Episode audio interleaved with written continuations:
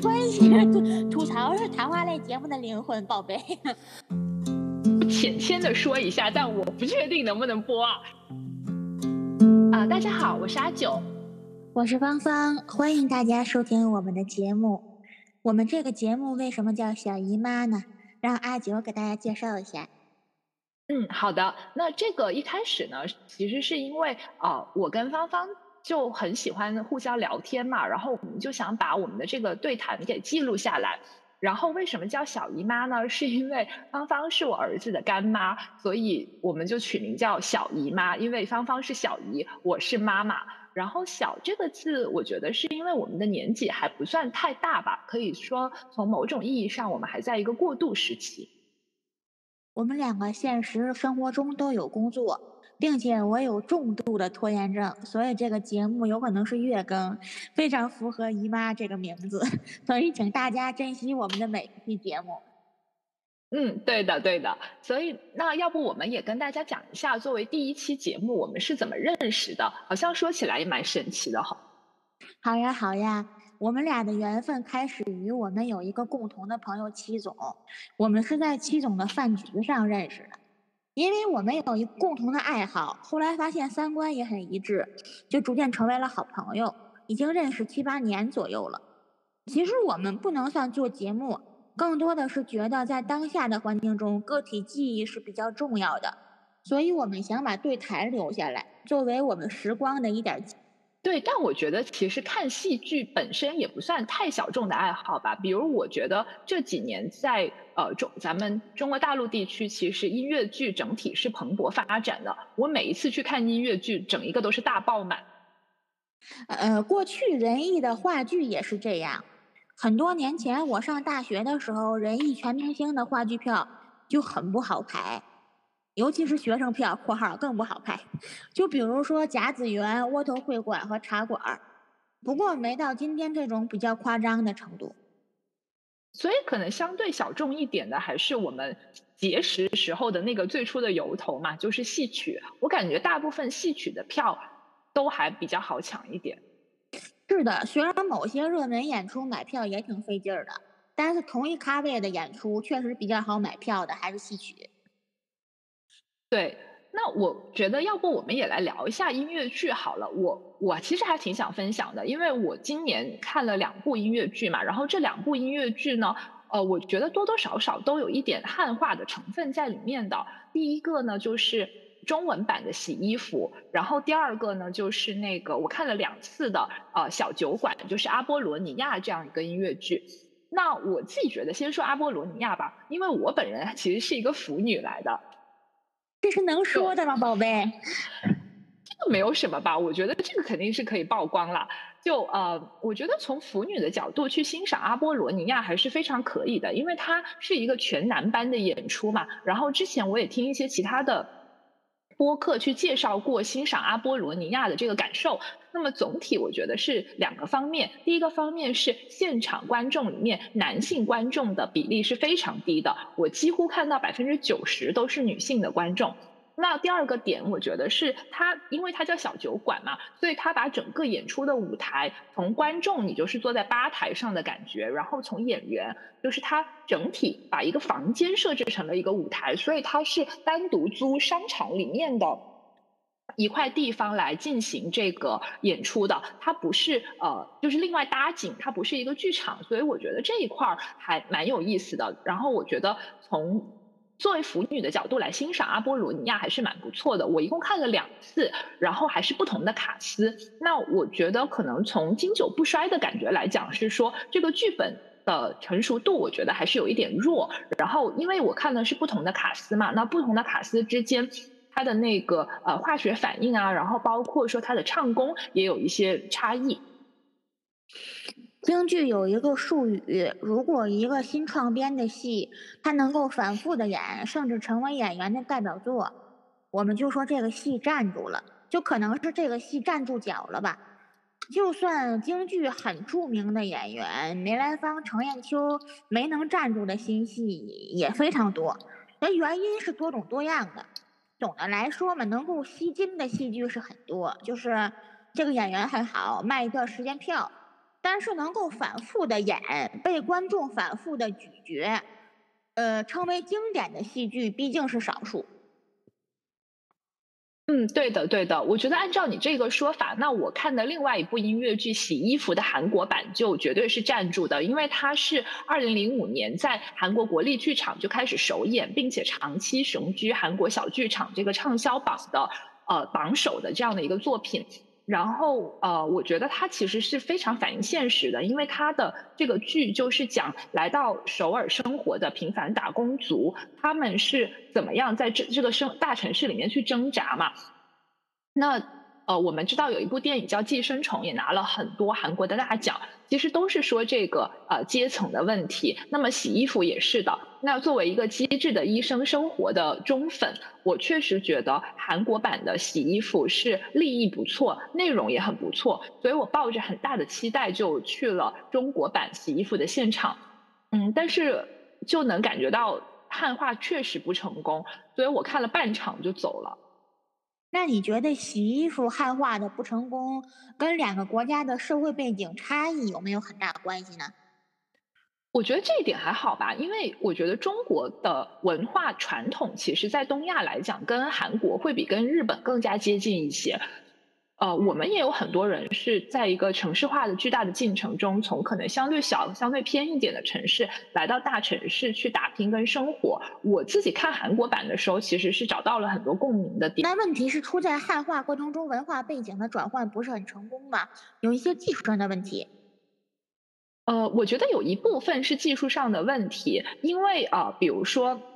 在洗衣服这个剧里，有一个男性人呃主人公的设定的身份背景是从蒙古国移民过去的，然后汉化版他就直接照抄是从蒙古国移民到首尔，就他的这个汉化是过去那种译制片的汉化，就你全程在剧场里面的时候，你觉得你看的是一个译制片儿，就有一点像列宁在一九一八，就是呃整一个就是西装马甲背带裤，然后他还在演 列宁。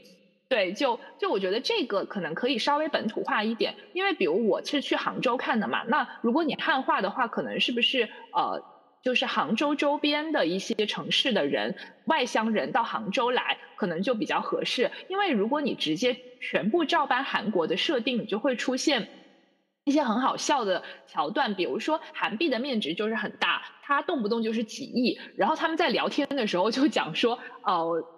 我这个月又赚了几亿呀，然后我还欠谁几千万？就还是作为一个中国的汉语，你听起来这个口语会比较容易出戏。我现在就笑了，因为我想起天地银行董事长玉皇大帝来了。对，所以我觉得这一块儿它的汉化不算非常的成功。嗯，有一年我在北京保利剧院看话剧《宝岛一村》。宝岛一村讲的是台湾眷村的故事，剧本挺好的，呃，挺感人。但是里边有个老太太，人物设定是天津人，她应该说天津话。就是我想，大部分听友是知道天津话是什么味儿的。但如果不知道，推荐您看一部冯巩的天津方言电影，没事偷着乐。但是就是那种什么敢骂呢？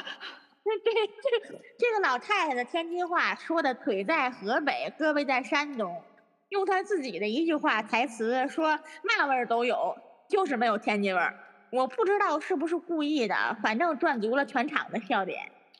所以戏剧剧本是否能够贴切文化背景，一些细节还是非常重要的，直接影响到它的商业价值。嗯，我觉得除了剧本本身之外，市场营销也非常的重要。然后我最近也去看了一个非常大火的舞剧，应该是每一个人都知道的这一部剧，因为它也是上过春晚的。我觉得它的营销是非常成功，而且它的背书很多，现场的人是做到爆满的，在呃广州大剧院是爆满，然后还加演了一场，整体观众的反应，大部分观众都很好。然后我看完了之后反而很失望，因为我觉得它就是一个大型 PPT 展演现场。不是一个给我感觉不是连贯的，它给我感觉就是 PPT 的，然后一页一页往下过的那种感觉特别特别明显。不过我觉得观赏体验本身就是一个很私人的东西，这也只是我个人的一点感受了。确实，每个人的点不一样，也许这个演出有它的独到之处。但是这几年因为特殊原因，在舞台剧现场给观众播放播放 PPT 跟小电影的越来越多，也引发了一些舆论风潮。毕竟观众付款到现场是去看演员表演的，过分喧宾夺主，怎么说也不太好。哦，对，这里我来解释一下，就是我这里说的 PPT，可能更多的是说，它是用一种呃我们在商业上面做 presentation 的逻辑去整理这个演出，所以它中间是有一些断裂的，倒不是说它直接在现场给大家看了 PPT 哈，虽然它的一部分舞美确实可以用 PPT 来完成，那我觉得它现场的演出魅力呢，还是有很独特之处的，因为它是一个。中国古代文化的一个宣传的这样的舞剧，所以它的现场的呃整个造型做的，我觉得它的舞台很别致，它是一个圆形的，就像天坛一样的一个舞台。我觉得这一点我很喜欢，就是我觉得这个舞台设计很巧妙的，然后呃跟看视频也是不一样的嘛，所以我。看完了之后，确实觉得舞台是好的，但是整体这个现场的演出的感受，确实是让我觉得是一个 PPT，就是它没有太多的剧情，我也很难去进入这个剧情，就可能太过于写意了。嗯，不过我也问了看过这个演出的其他城市的朋友，他们看的时间地点跟我就不太一样，所以看法也不太一样。可能就是这个剧，它确实特别美，但是对于观众的感染程度可能比较一般。嗯，也有可能有这样的一个情况在吧。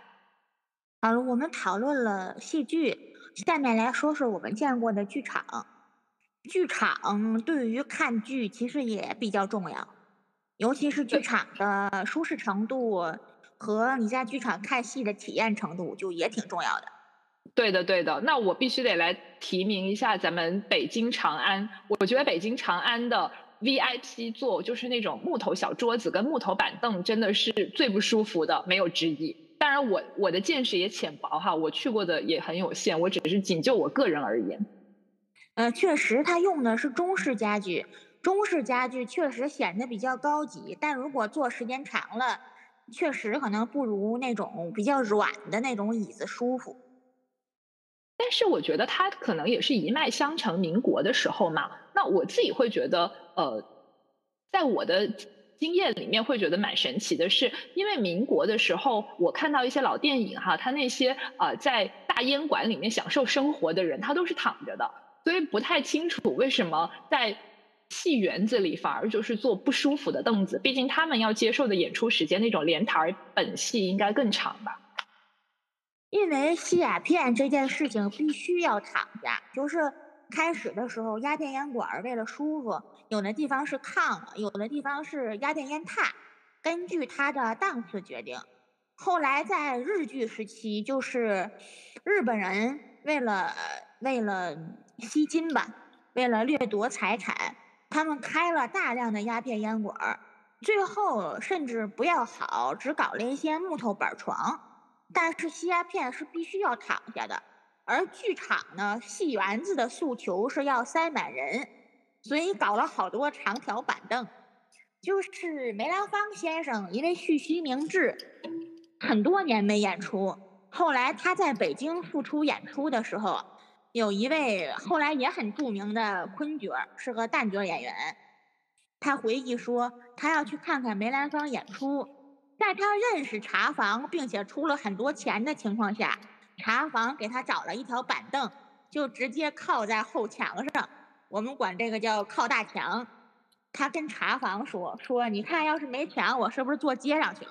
茶房说：“您凑合凑合吧，今天人太多了。”所以说，剧场的目的就是把人塞满。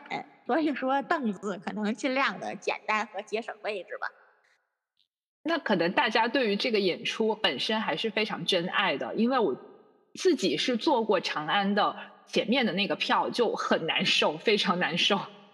可能需要正襟危坐，不能很轻松的把身体放松下来。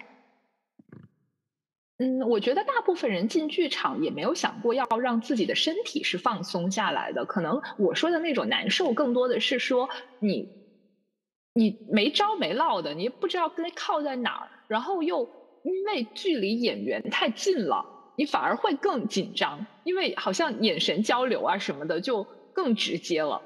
你也不敢一直在那儿刷手机什么的，你又想着说你还是要保持给演员一个基本的尊重嘛。其实演员是看不到你的，就是你看啊，你去过很多其他国家，就是你对于外国剧场和感官，比方说舒适程度，有没有什么想法呢？呃，我去过的外国的剧场不算特别的多，然后我觉得外国的剧场从凳子上来说还是普遍比较舒服的。无论是我去过的英国的，然后包括啊悉尼歌剧院，然后包括一些在美国的小一点的剧场，都还挺舒服的。就至少它是个沙发的凳子，就就是跟看电影的是差不多的。然后我觉得，嗯，间距安排比较合适的那种呃凳子的话呢，可能就是他们的剧场里面会安排的相对比较圆形一点，特别是看芭蕾舞，然后它会有一个地方专门是给。呃，整个交响乐团做的，我觉得那一块儿还挺好的，就是它的拢音效果特别好。关于拢音效果，我有一次比较奇幻的经历，我因为啥呀？就是我因为一个原因，呃，自己走到了一个空旷无人的剧场里面，那个剧场里面只有我一个人。呃，我打开我的手机放叶圣兰，叶圣楠是一个最爱演员，对对，我从高中就喜欢叶圣楠，大概喜欢。十多年了，嗯，我在剧场里面打开手机听叶圣楠，因为剧场非常拢音，闭上眼睛就仿佛想象出我听到了叶圣楠的演出，那种感觉非常奇妙，我非常喜欢。嗯，我我相信有朝一日，呃，在整个技术的更新迭代的过程中吧，我相信，呃，机器学习是能够把这所有的老艺术家都复刻出来的。只要他们的素材足够多，嗯，他们说的那个虚拟现实是吗？呃，不是虚拟现实，就是虚拟现实是展现它的一种手段嘛。但是呃，比如说我们现在在整个机器学习的这个大的环境里面的话，你看画画和文字的输出，包括写诗，你就是把过去的人的智慧或者过去的话，在呃，可能现在这个版权还是处在一个比较灰色的地带。那我们不谈版权，我们只谈技术的话。你可以看得到所有的画画的产出、文字的产出，机器都可以去快速的学习跟迭代，因为它这个学习能力很强嘛。但是我就不知道，像剧场演出或者说呃所有的舞台演出都是非常有个人的这个印记在里面的，是不是机器也能够学习？但我相信机器的话，因为它的这整个音质现在还是处在一个呃。虚拟与现实交互的一个技术的边缘嘛，但我觉得有朝一日应该可以复刻吧。毕竟邓丽君也做过整体的一个全息投影了。亲爱的，我们翻回来还说演出啊，演出是一个比较复杂的，需要大家合作才能呈现的形式。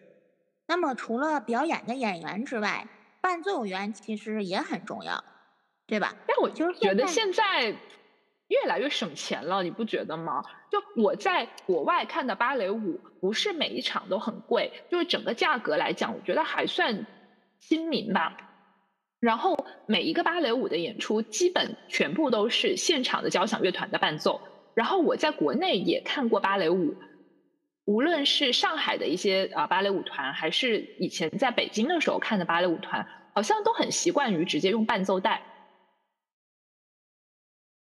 可能确实有的地方巡回演出，如果也带着很多伴奏员的话，它有一些实际上的困难。但我个人还是坚持认为，嗯，真正的伴奏员伴奏跟伴奏带伴奏，对于这个演出的贡献、观众的欣赏，它是不一样的。还有更雷人的就是，呃，有的演员可能因为嗓音不太舒服或者其他的原因，选择假唱。然后前几年还发生过被被发现，然后跟观众起了冲突这样的事情。啊，我觉得这不是前几年吧？这个不是最近也是啊，发生在整个 B 站戏曲区的一个大事儿吗？因为我就不说剧种了，但至少有两个剧种，有两个还算比较知名的演员，都因为假唱的问题，然后引起了该剧种的小圈层的轩然大波。这个真的是很值得玩味的一个现象，亲爱的，我觉得。嗯，对，这个我觉得是怎么说呢？就如果你是一个不卖票的演出，那我也就姑且理解吧。我们不谈这些令人生气的事情啊，我们还是谈好玩的事情。就你好呀，好呀。你看过的剧场比我多得多，就是你看到的剧场里面比较有趣的，你认为是什么？我觉得是，呃，如果是国外的话，我个人会觉得，嗯，除了那些不能播的啊，那我们说点能播的。不能播的是什么？想听想听哎。嗯，不能播的就是在拉斯维加斯看的那些啊，就不能播呀。告诉我，我们我私下告诉你，嗯，对对对。然后呃，除了不能播的之外，我觉得我会比较喜欢街头演出。就我之前在澳洲上学的时候，我们学校是有一大片呃紫色的那种兰花楹，很漂亮。然后你再走出去，走到那个市政厅那边也有，然后你就会看到有人在拉小提琴、大提琴，然后也会有一些呃拿着吉他在弹唱的。我觉得那种演出整个氛围就比较好，然后大家也不会用。呃，乞讨的眼光去看，大家还是会以一个欣赏的眼光，就可能你站在那儿喝一杯咖啡，然后你就呃欣赏它带来的艺术，然后我觉得这个很棒。然后还有一种我觉得比较棒的是，呃，在海滩边做音乐节。那在我的家乡珠海，其实呃沙滩音乐节也做了挺多年，已经算是一个招牌了。当然，因为最近这个大流行的原因，我已经有好几年没有去了。然后以及是在我读书的时候，黄金海岸因为离布里斯班很近嘛，所以黄金海岸它也会做这样的啊 live 的音乐节。我觉得，呃，就是你穿着拖鞋，拿着啤酒，然后听着歌，然后摇晃一下身体，这样还挺好。这个确实很有趣。嗯，中国吧，在直播兴起之前，路演是很少的，可能因为一个观念的问题。人们认为，在街头演出跟在剧场演出还是不一样的。在街头演出总会，呃，让人们跟落魄联系起来。对，就是马马上从这个文艺版去到了社会版。是的，嗯，我在北京的街头，嗯，地下通道里面遇到过一个穿的干干净净的老爷爷。老爷爷拉二胡拉得很好听，有一个小朋友往他的帽子里扔了五块钱。老爷爷说：“你拿去买糖吃吧。”然后小朋友就跑走了，老爷爷就没有再坚持。我觉得这个老爷爷就有他自己的信仰，但是他也还是要钱的。怎么说呢？就可能确实是，嗯，不太一样。就是，但是呢，在直播兴起之后，尤其是在我们这种北方地区，夏季街头路演的人还是比较多的。嗯，对的。但我觉得直播兴起之后的话，你可以看得到，几乎所有的呃戏曲界的演员全部开了直播，就除了很个别、很少数，其他全部开了直播。我觉得，因为确实，首先演出是一个商业行为，嗯，演员的职业特征也是这样的，所以说不管怎么样，可能我们不会为了嗯。商业行为而降低这个演出的质量，但是呢，可能演员也是要生存，跟有一些感染力，希望喜欢他们的人越来越多，这些问题在里面。所以说，直播还是很好的。归根结底，演出是一种商业行为。对的，对的，而且我觉得，呃，直播也没有什么不好嘛，因为呃，毕竟还是可以做到一个面对面的交互。而且我记得你跟我说过，就是在呃比较古早的在民国的时候，他们不是也会去做很多商业性质的演出嘛？因为那个时候呃基本没有国力的演出嘛，基本所有的演出都是自负盈亏的。确实是这样。你猜一猜，在中国，在中国晚近时期。很多人开的大烟馆和彩票，就是叫乐透这种东西，他们雇佣演员去演出，最早可以追溯到什么时候？在中国的晚近，清朝。对，在清朝末年，在光绪末年就有这样的事情。当时开设大烟馆，而后来彩票这种形式传入中国之后，彩票，然后赌博业，那个时候他们就中国人脑子还是很好用的。那个时候他们就雇佣演员啊，就是金凤霞在四十年代的时候，当时金凤霞已经是一个比较好的演员了，但是当时因为经济状况不好，总是在打仗，然后金凤霞所搭的戏班总是开总是关，她老是失业。后来他们就到可能是山东吧，我记得是山东，去搭这种嗯彩票，为了宣传彩票而唱评戏的戏班儿，叫那这彩票班。对，那这个跟其实我接触过的拉斯维加斯的演出跟澳门的演出真的很像哎，因为你要知道“乐透”这个词是一个音译词嘛，它是从 lottery 这个英语直接译过来的，就变成了中国的乐透。然后我记得。对，我觉得我看过的最精彩的杂技类型的杂技歌舞类型的演出，应该都是在赌城看的，包括澳门的水舞间，包括呃我在拉斯维加斯看太阳马戏团嘛。你觉得他们的演出行为是为了招来顾客呀，还是有一些其他需求？我觉得两方面吧。第一方面是没有任何一个赌城，就是它可以纯粹靠赌嘛。因为毕竟任何一个国家，它都有它的一个法律法规在做一个界限。那它肯定希望是做成一个第三产业非常发达的城市。那么对于一个第三产业非常发达的城市来说，赌场可能是它提供的其中一部分的娱乐服务。那么有些人可能是作为旅游的目的，他全家人都去了赌场。有些人他。不喜欢赌博，有些人带着小孩儿，有些人可能就是去看演出，所以在这样的一个过程中，就反而会让演出在维加斯跟澳门这种赌场为主的一个名片的这样的一个城市，我觉得演出质量很高，剧场很多，然后整体的那个效果给你的感觉是不一样的，因为你抱着心态就是我去那儿就是放松一下，然后我就是看演出和。就是联动吧，联动它的那个赌博，比如说你在金沙卡消费了多少钱的点数，它就会送你这样的演出票，你就相当于呃，在这个间隙有一个娱乐。包括我之前坐游轮玩嘛，然后游轮上也有杂技的表演，然后也是你可以选择晚上去看表演，你也可以选择晚上去赌钱。我有一点明白了，高质量的演出实际上是他们招来顾客的一个途径，但同时也是休闲娱乐的一个大部分，是吧？对，所以我觉得就是你看这些赌城的演出，呃，有一些是当然是那种非常艺术向的，包括我也在澳门看过呃演唱会，但那些很多都是呃，包括交响乐，那些都是市政厅来做主去办的，然后你看。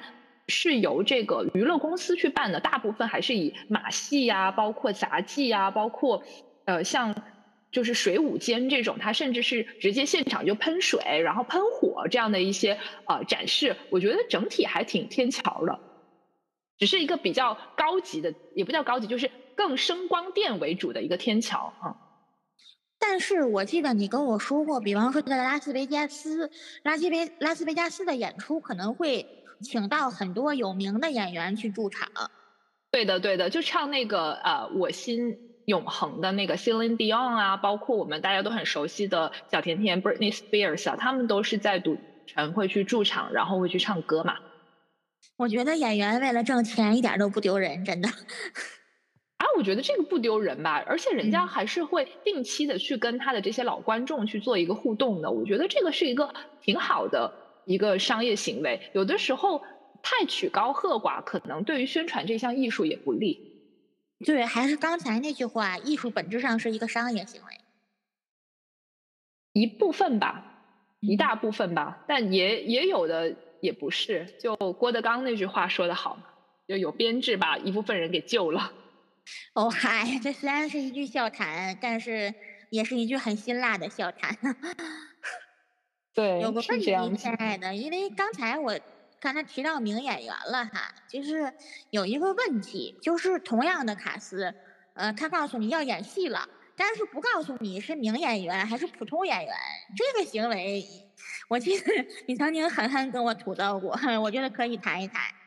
哦，你说开盲盒对吗？因为我们刚才也刚好讲到乐透嘛，其实乐透的本质也是你买彩票开盲盒嘛，但我自己是很。讨厌这种行为的，因为首先，你所有的人，如果你想去看现场的演出，在呃目前的国内也好，或者是说全球来看也好，你可能要安排一些差旅啊、行程啊，你自己的时间，因为大家都是有事儿干的人，尤其是像现在这个大流行的情况下，咱们也非常理解一些政策哈。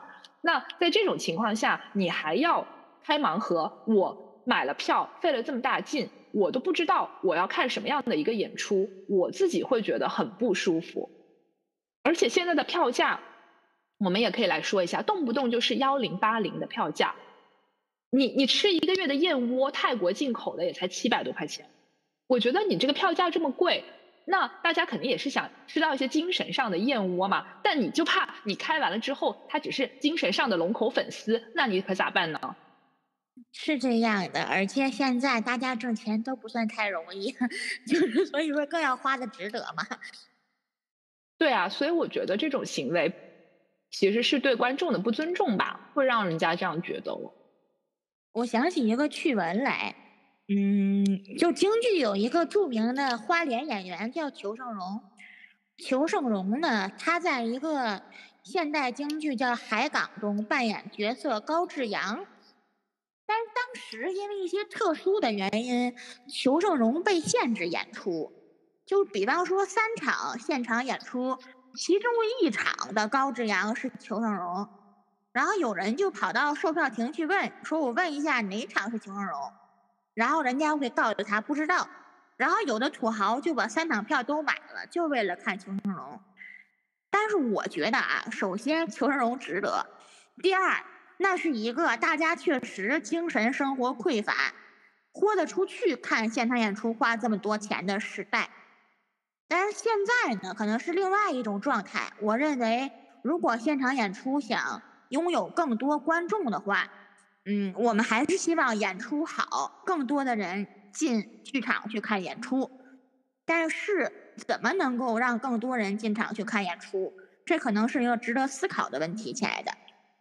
对，但是我个人反而有一点点想要跟你聊的是，我觉得通过直播并不能够让更多的人进现场去看演出，但直播确实是另外一种传承这种演唱艺术或者说这种呃说唱艺术的形式。我自己觉得，可能直播会起到一个宣传的作用，吸引大家觉得这个东西很有趣、很有意思。然后想了解更多的，他们到现场去看演出，这是一个我认为比较理想的状态。对，我记得，哎，是不是我们广东这边之前有一个舞剧叫《醒狮》，是一块钱的直播，然后我记得当时卖票还卖了挺多的。是这样的。对，但我觉得大家本质上可能这个《醒狮》的剧组，它本质上也是希望大家多点去现场，多点看他们的剧场。是这样，就是因为《醒狮》这个演出，实在是因为，嗯嗯，大义小情的原因，他无法现场上演了。他可能就把这场演出做成了一个宣传的形式，他不可能永远这样直播演出的。舞剧是是不可能这样永远这样演出的。而且舞剧看现场跟看视频的那个差异实在太大了，完全不一样，嗯，不太一样。我只知道一个剧叫《永不消逝的电波》。这个剧哎，这个剧我是看了现场的。对，哎呦，我这个现场的位置还不太好，我当时是坐在比较靠右边的位置，因为我非常习惯于买票一定要买靠右，就是被戏曲给我培养出来的。因为戏曲有一个上场门的一个概念嘛，就是它一定是从左边走到右边，然后呃，一般在舞台的右边是做伴奏，所以我每次买票呢，如果我不能买到中间，我就一定要买右边。然后我在电波的现场呢，因为我是坐在右边，所以有一部分的布景是挡掉的。但我觉得电波是一个非常成熟的作品，而且我自己是觉得五星好评的。我看的时候，我觉得很打动人，而且它的配乐确实比我们刚才提到的，我觉得是 PPT 的另外一部舞剧要强非常多。确实是这样，但是拿永不消逝的电波来说，看视频的话就远远没有现场这种魅力了。所以，真正的现场演出还是看现场好一点。是这样，就是只要是现场演出，有时候会出一些小东小西的小失误。当然不是讽刺，现场演出出小失误是难以避免的，但是非常有趣。然后我们就来讲一讲，我们都遇到过什么的这样有趣的事情。好的，我先讲一个，呃，我比较尊敬的一位昆曲表演艺术家蔡正仁老师，我是曾经在第一排看到蔡老师因为非常用力的为大家带来演出和演唱，然后他的假牙就飞出去了。我是看到过什么呢？嗯，我是看到过一群非常可敬的年轻人，他们开打非常卖力，唱这出戏叫《十八罗汉收大棚》。但是怎么说呢？就一个现场演出，我也不知道这里面有什么呃规律啊，好像没什么规律，就是个玄学。